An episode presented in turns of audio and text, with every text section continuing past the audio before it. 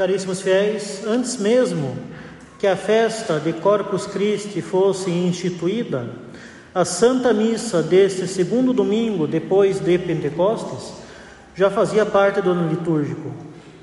Mas tamanha é a relação que a epístola e o evangelho de hoje têm com o mistério da Eucaristia, que o domingo depois de Corpus Christi é claramente a continuação apropriada dessa festa sendo de fato, após a instauração da festa, o domingo dentro da oitava de Corpus Christi. É um presente da providência que as leituras deste domingo continuem a meditação da Santa Romana Igreja sobre o Santíssimo Sacramento, principalmente porque começamos aquele tempo litúrgico, lamentavelmente chamado por muitos de tempo comum, mas que de comum não tem nada, que é o tempo pós-Pentecostes. Entramos no ciclo dos domingos verdes após Pentecostes, durante o qual não haverá mais festas dedicadas aos mistérios da vida de Nosso Senhor. Todas as festas de Nosso Senhor já passaram: o seu nascimento, a sua epifania, o seu batismo, a sua morte, a ressurreição e a ascensão gloriosa ao céu. Mesmo a sua transfiguração, cuja festa ocorrerá propriamente em agosto, já foi comemorada pela Igreja durante a Quaresma. Portanto, neste ciclo dos domingos após Pentecostes, um ciclo longo, que terá pelo menos 24 domingos, quando cessam os mistérios da vida de Nosso Senhor, o mistério que acompanhará nossa Santa Madre Igreja na sua peregrinação rumo ao céu será o mistério da Eucaristia. Se a missão do Espírito Santo a partir de Pentecostes consiste em confirmar a doutrina e a vida de nosso Senhor nas almas, isso significa que a cada domingo o Espírito Santo procurará afirmar, sedimentar progressivamente nas almas aquele mesmo Cristo que recebemos sob os véus do Santíssimo Sacramento. Ao que, meus caros, neste segundo domingo depois de Pentecostes, devemos contemplar a ação do Espírito Santo na Santa Igreja, para confirmar e consolidar em nós os frutos da redenção, frutos que recebemos tanto pelo santo sacrifício quanto pelo sacramento do corpo e sangue de nosso Senhor Jesus Cristo. Caríssimos, afirmar a primazia da Eucaristia na vida da igreja, portanto, é extremamente necessário. Enquanto os hereges protestantes dizem que basta crer ou basta aceitar Jesus como Salvador pessoal, nós bem sabemos que nosso Redentor quer aplicar os frutos do sacrifício do Calvário, não diretamente, não imediatamente, mas através dos sacramentos. A via ordinária para se receber as graças da redenção são os sacramentos, são eles os caminhos ordinários da graça.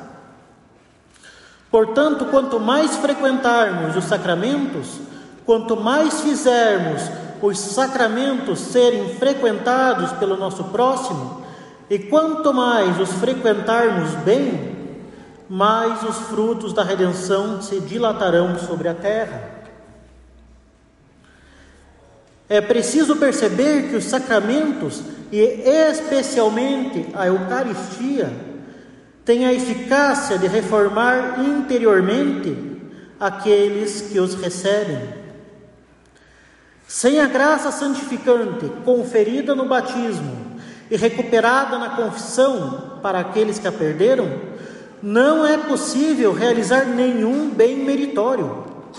Ou seja, não é possível realizar nenhum bem com valor sobrenatural. E caso um católico viva em estado de graça, se não houver novas infusões da mesma graça, e para isso servem a confissão e a sagrada Eucaristia, ele cairá mais facilmente na tibieza e na desordem das paixões. Quantos mais tempo permanece-se sem a graça em pecado mortal, quanto mais pecados mortais são cometidos, mesmo que se recorra depois à confissão, mais é entortada, inclinada a nossa natureza em direção ao pecado. Mais difícil é recuperar a graça e mais difícil é evitar a queda num pecado futuro. De forma que a demora em confessar e recuperar a graça, além de ser uma roleta russa que vale o céu ou o inferno, Pois se morrer naquele estado, o risco do inferno é extremamente provável. Além disso, quanto mais tempo permanece -se sem a graça e quantos mais pecados mortais são cometidos, mais se aproxima a tragédia da obstinação, ou seja, tornar-se indiferente, cego ao pecado mortal. Portanto, senhores, que tipo de bem sobrenatural podemos produzir sem frequentar os sacramentos? Ou nenhum bem, ou provavelmente um bem extremamente medíocre. E tais princípios estão claramente afirmados no hino à caridade do apóstolo São Paulo, quando ele diz: Mesmo que eu tivesse toda a fé a ponto de transportar montanhas, se não tiver a caridade, não sou nada. O apóstolo dos gentios despreza obras como transportar montanhas, dar todos os bens aos pobres e lançar o próprio corpo às chamas, caso não haja a virtude sobrenatural da caridade que só opera quando uma alma está em estado de graça. A necessidade da caridade para que as nossas obras tenham valor faz com que a primeira montanha que devemos transportar pelo poder da fé não é uma montanha de pedras, mas o próprio demônio que, por causa do seu orgulho, do seu desejo de se erguer e se fazer como Deus, é comparado às montanhas. Sem a caridade, alguém, ainda que alguém transporte montanhas, caso não tenha extirpado o orgulho que o demônio lhe inspira, o milagre exterior de nada vale e para nada serve. Isso significa que um católico pode fazer obras grandes, estrondosas, retumbantes, que atrai inúmeras pessoas, que são aplaudidas por inúmeras pessoas. Podem ser obras que exteriormente pareçam católicas, congressos numerosos, passeatas numerosas, publicações cotidianas, audiência enorme, Porém, se essas obras estão fundadas na precipitação e em todo tipo de imprudência, na vaidade, na desobediência ao sacerdote, ou ainda pior, no desprezo sistemático de sacerdotes, em que, pelo orgulho e pela vaidade, que está maquiada de um pretenso zelo por uma pretensa defesa da fé, se defende, se adota um, uma atitude de desprezo sistemático, de ataque sistemático, de desconfiança sistemática do clero, um certo anticlericalismo do bem, um certo anticlericalismo tradicional, um certo anticlericalismo fundado no zelo, um pretenso anticlericalismo saudável. Então, no lugar do mérito, o católico deverá prestar severas contas diante de Deus de todas as montanhas que pretendeu transportar, sem haver ali o ímpeto da caridade. Portanto, caríssimos, antes de nos lançarmos as obras na vida particular e as iniciativas de apostolado na esfera pública, é preciso afirmar a primazia da Eucaristia na vida da igreja. Porque a primazia da Eucaristia é a primazia da vida interior, é a primazia da graça e da caridade. É pelos sacramentos e pela Santa Missa que nosso Senhor aplica a redenção ao mundo é da vida sacramental e da Santa Missa que nossas obras devem nascer. Meus caros, é para a vida sacramental e para o santo sacrifício da missa que as nossas obras devem tender mais do que para a construção de uma mera estrutura exterior, como são as incontáveis instituições, os incontáveis eventos, os incontáveis, as incontáveis manifestações, as os incontáveis cancelamentos, xingamentos e ataques, muitas vezes até possuindo um objeto digno de crítica. Tantas e tantas obras exteriores que se dizem católicas atualmente, onde a vida interior e a frequência dos sacramentos não ocupam o primeiro lugar, sendo que em alguns casos, na verdade, não ocupam lugar nenhum, sobretudo quando as coisas são feitas fora da ordenação querida por Deus, fora do governo divinamente instituído da igreja, fora da devida docilidade aos bons padres. Quantas são as associações e apostolados e páginas de Instagram, de Facebook, de Twitter, etc. Quantos não, não são os cruzados de internet que pretendem ser bastiões da verdade, da igreja, da fé, mas o fazem em total desprezo da ordem sacerdotal, movidos mais pelo orgulho e vaidade de aparecer de ter números, de ter views, e, mas não de restaurar a vida da graça, em primeiro lugar em si mesmo. De fato, meus caros, lá onde a vida da graça, a vida interior, a frequência aos sacramentos e a Santa Missa, o devido respeito à ordem sacerdotal não tiverem a primazia sobre os demais fins, de nada adianta a oração e os sacramentos ocuparem qualquer lugar secundário. Um católico não deve dar um lugar secundário à vida de oração e à frequência aos sacramentos, porque se alguém lhes dá um lugar secundário, é uma questão de tempo que não lhes dê lugar nenhum. É uma questão de tempo para que qualquer outra prioridade elimine por completo a oração e os sacramentos da vida cristã. Onde a graça não reina, o orgulho reina. Onde Cristo não reina, pelo santo sacrifício, pelos sacramentos, pela docilidade ao sacerdócio católico, quem reina é o demônio.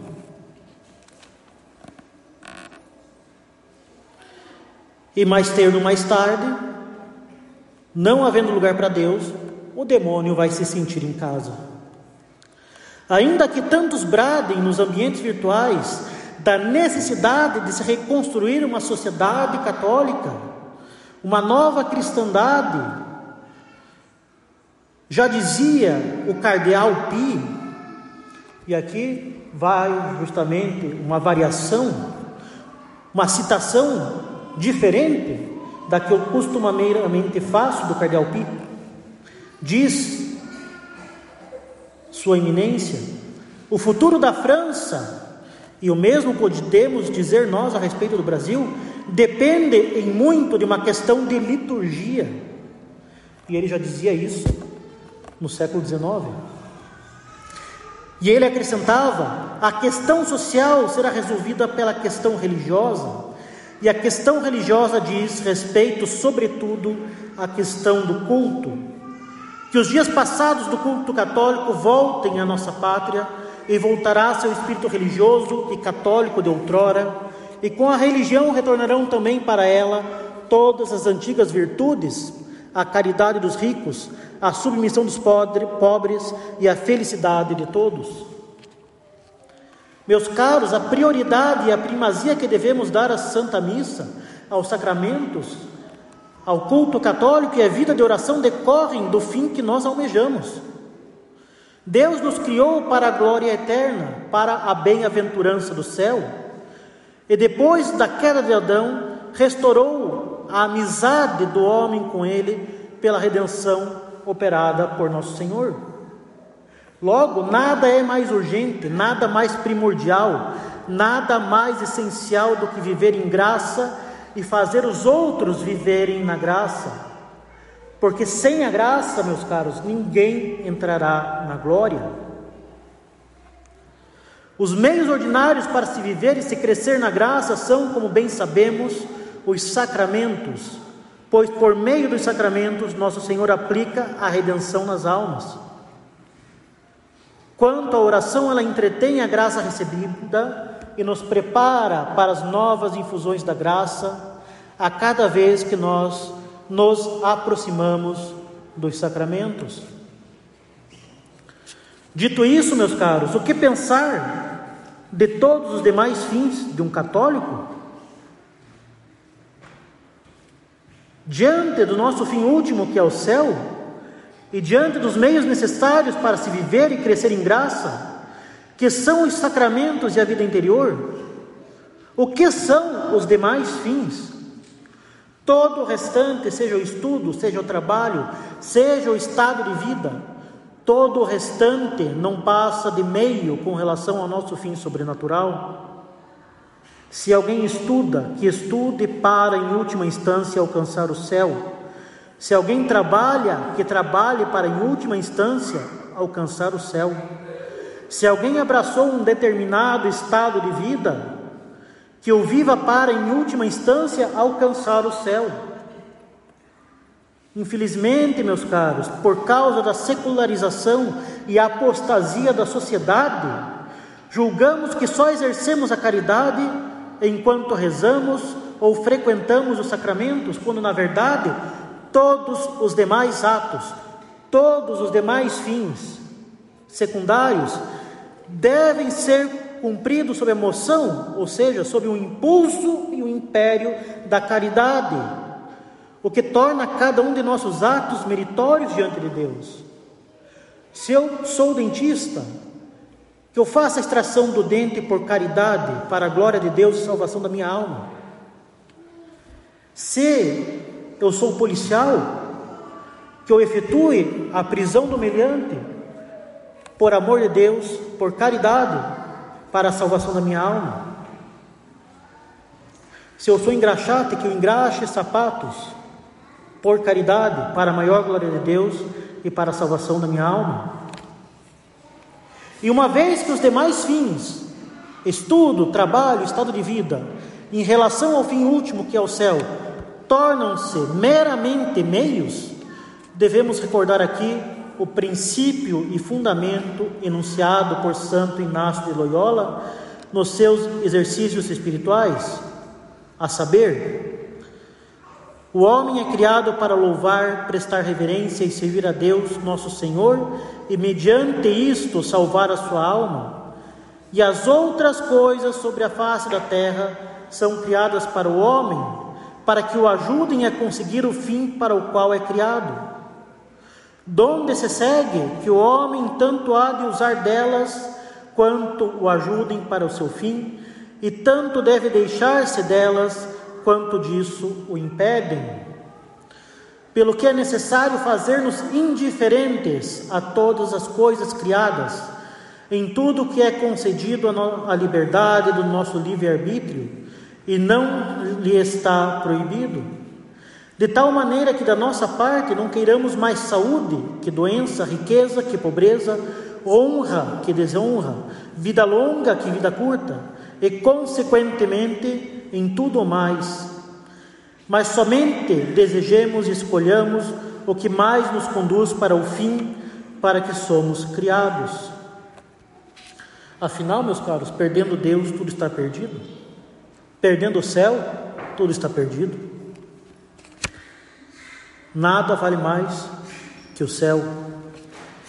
Observemos então, caríssimos, nos exercícios de Santo Inácio, que a santificação do homem está clara e firma, firmemente enunciada como fim último, como sentido da existência sobre a terra e em relação a este fim, qualquer outra coisa, ainda que excelente em si mesma, como a saúde, a riqueza ou a vida longa, só deve ser procurada e desejada à medida em que nos aproxima do fim último.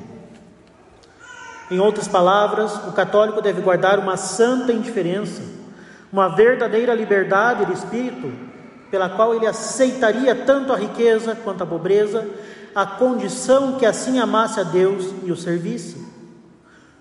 Os santos, de tal modo, compreenderam a santa indiferença e a liberdade de espírito com relação aos meios, que frequentemente disseram nas suas meditações, como São Francisco de Sales disse, que não se importariam com a condenação ao inferno desde lá, desde que lá pudessem amar a Deus. Evidentemente não se pode amar a Deus no inferno, mas tamanha é a santa indiferença e liberdade de espírito dos santos que, se fosse possível, por absurdo, amar a Deus no inferno, eles aceitariam a condenação. Claro que isso é contraditório e é justamente um rompante de caridade que os leva a dizer esta hipótese absurda. O que não queriam eram ser separados da caridade, ainda que o preço desta caridade fosse os sofrimentos mais terríveis. Na verdade, caríssimos, a prioridade e a primazia dos meios que nos fazem viver e crescer em graça, além da santa indiferença e liberdade de espírito diante dos demais meios, podem ser resumidos no seguinte princípio enunciado pelo padre Scupoli na sua obra O Combate Espiritual. A santidade não consiste em outra coisa além da renúncia total à nossa vontade, da total resignação à providência e de fazer tudo isso simplesmente pela glória de Deus e pelo puro desejo de agradá-lo. Como diz o autor Jean Dojat, a santidade é fazer aquilo que nós devemos fazer no momento presente por amor a Deus. Nosso fim último é a união com Deus. Em vista desse fim, não somos nós que devemos ditar a nosso Senhor como, quando e onde queremos servi-lo, porque cabe à providência nos enviar os meios que mais nos convém para nos desapegarmos do nosso amor próprio desordenado, da complacência por nós mesmos e de toda vaidade. A partir desses princípios, voltemos nosso olhar para o Evangelho de hoje. Um certo homem fez uma grande ceia e convidou muitas pessoas. Quando a ceia já estava pronta, enviou seus servos para confirmar o seu convite aos convidados. No tempo de Nosso Senhor era costume convidar duas vezes para aquelas grandes ceias que ocorriam na sociedade oriental, de modo que declinar do segundo convite era uma desfeita muito grave ao Senhor da ceia. Na parábola de Nosso Senhor, três convidados declinam o segundo convite com pretextos vãos. Um devia ver um terreno, outro devia experimentar os seus bois, e o terceiro simplesmente alegou que tinha se casado. Ainda que tenham aceitado o primeiro convite, quando a ceia era eminente, Deram-se todos por escusados, e cada um preferiu o seu bem particular em detrimento do trabalho que o Senhor teve em preparar a ceia, em detrimento de sua generosidade e amizade para com os convidados. Assim fazemos nós, meus caros, assim somos nós. Nós aceitamos o primeiro convite de nosso Senhor quando ele nos chamou à vida da graça pelo batismo mas quando devemos escolher entre a vontade de Deus e a nossa, preferimos a nossa. Nenhum daqueles convidados alegou um bem ilícito. O terreno e os bois eram comprados, não eram roubados. O casamento não era divórcio seguido de adultério. Os três convidados se excusaram da ceia alegando bens lícitos, como fazem os bons católicos, que vivem na graça, mas não progridem na graça, porque não sabem preferir a vontade de Deus à própria, porque querem se santificar escolhendo apenas o que querem, quando querem, como querem e por que querem. Querem ser santos, mas segundo a própria vontade. Querem ser santos, mas com o devido reconhecimento, com a devidos recompensa, com o devido conforto, com os devidos prazeres. A atitude dos três convidados, portanto, se opõe radicalmente à santa indiferença e à liberdade de espírito ensinadas por Santo Inácio. A atitude dos três convidados não faz da vontade de Deus o cerne da santificação. A atitude dos três convidados é a prova de que podemos perfeitamente servir a nós mesmos dentro da casa de Deus, achando que fazemos a vontade de Deus quando não há mortificação da vontade própria e do amor próprio. Nós achamos que estamos sendo zelosos quando na verdade estamos servindo a própria vaidade e ao próprio orgulho. O apego à vontade própria na vida espiritual é origem de inúmeros e gravíssimos males para a vida particular e para o apostolado católico, como notou o padre Scupoli. Diz ele a respeito das almas fracas, elas se apoiam totalmente em obras exteriores, e isso pode ser uma causa de grande ruína e desespero. Não porque a prática de tais obras não seja boa em si, pois em geral são coisas muito santas, mas sim por serem consideradas como fins e não como meios, enquanto o coração é esquecido e abandonado às inclinações do demônio oculto. Este, vendo a ilusão dos que saem do verdadeiro caminho, não só os deixa continuar com seus exercícios e obras, mas até lhes proporciona praticá-los com gosto e deleite, para que creiam estar muito avançados na vida espiritual, para que achem que são extremamente caridosos e cheios de zelo, quando na verdade estão cheios do espírito orgulhoso do demônio. Quem quer se santificar preferindo a vontade própria à vontade de Deus, se expõe a todo tipo de ilusões do demônio oculto. E como disse São Paulo, o demônio pode se apresentar como anjo de luz para nos enganar. Ele pode muito bem fazer com que a pessoa falte sistematicamente com a caridade, de forma grave, com o próximo.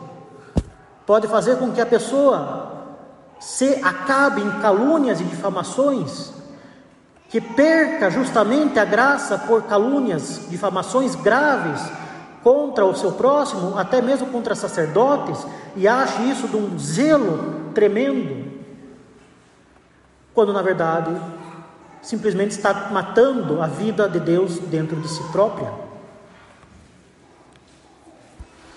De fato, aos bons católicos, o demônio não oferece primeiramente os bens ilícitos, mas se contenta simplesmente em desviá-los da vontade de Deus, tentando-os a preferirem qualquer outro bem lícito.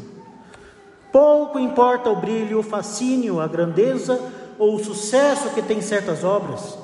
O demônio se serve de uma certa excelência exterior para nos desviar da vontade de Deus. Enquanto a vontade de Deus exige mortificação e sacrifício, as ilusões do demônio nos enchem de desejo de grandeza e de triunfar a qualquer custo, mesmo a custo da caridade.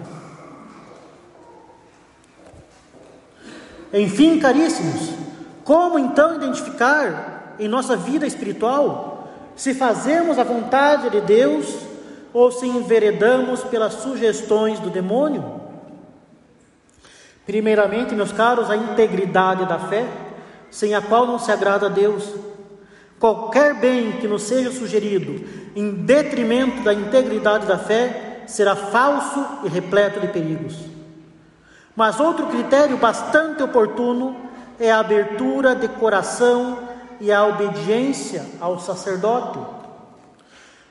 Como afirmou o padre Scupoli, é o demônio oculto que dirige uma alma que não quis ser dirigida pela vontade de Deus através da legítima obediência, docilidade e respeito ao sacerdote.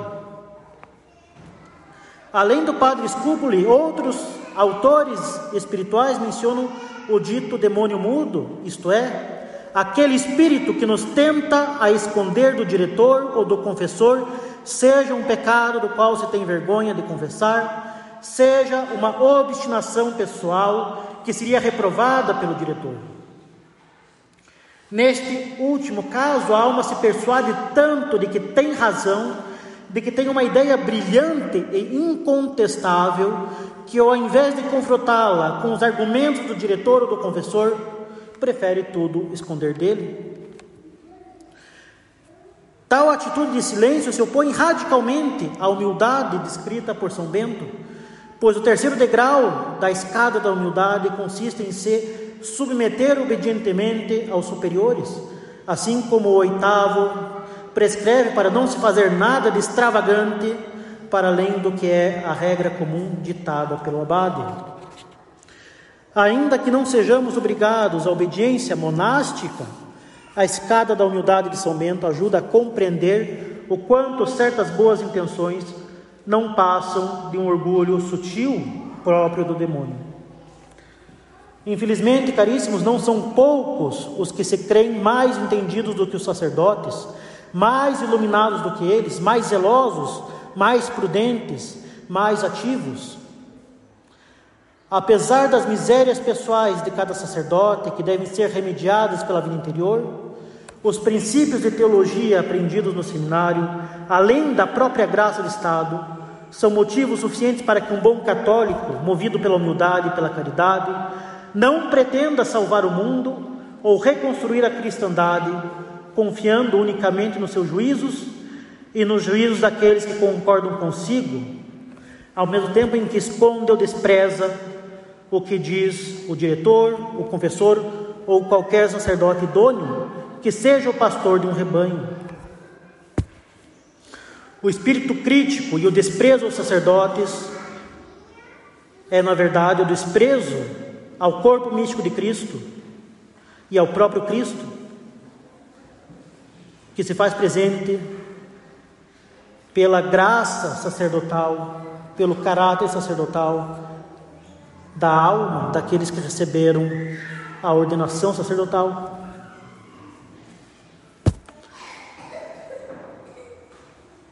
Esse suposto anticlericalismo do bem, substituir os ensinamentos dos sacerdotes idôneos pela própria ideia, pela própria cabeça. Esse espírito de sistemática crítica dos sacerdotes idôneos, dos pastores idôneos, sob a desculpa de que se ensina tanto erro, hoje em dia, nada mais é do que um orgulho demoníaco sob a máscara de zelo. Na verdade, uma vez que não se pode confiar e tudo que tem que passar pelo crivo próprio, a pessoa se coloca no lugar do sacerdócio católico, se coloca no lugar do próprio Cristo. Não se trata de zelo, zelo pela integridade da fé, mas zelo pelo próprio orgulho. Não existe anticlericalismo legítimo, saudável, se a gente é contra, se de forma sistemática contra os sacerdotes, a gente é contra Cristo. Quanto a nós, meus caros, peçamos aquelas graças que ouvimos na coleta da missa, peçamos o temor e o amor do Santíssimo Nome de Jesus, pois aqueles que amam sinceramente a Deus serão conduzidos seguramente por Ele e não pelo demônio oculto ou pelo demônio mudo. Justamente se nós nos deixamos conduzir por nosso Senhor Jesus Cristo, pela Santa Romana Igreja e pelos sacerdotes idôneos que cuidam da nossa alma, o demônio não terá, não terá lugar. Mas expulsado esta submissão a Cristo, pela Santa Igreja e pelo sacerdócio católico, o demônio faz a festa. Louvado seja o nosso Senhor Jesus Cristo. No Pai, do Filho e do Espírito Santo. Amém.